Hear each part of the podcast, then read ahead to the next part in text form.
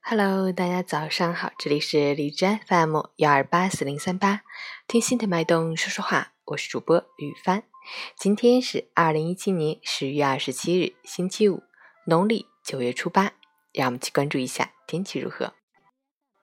哈尔滨霾转多云，十六到四度，西南风四级，气温继续回暖，天气条件静稳，不利于污染物的扩散，空气质量严重污染。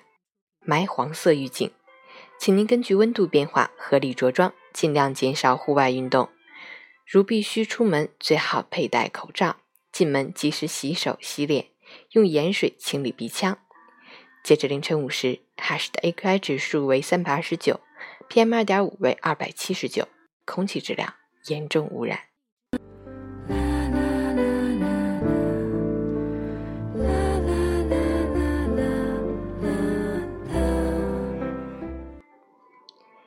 陈谦老师心语：每个人都有潜在的才能，只不过有时自己和别人没有发现而已。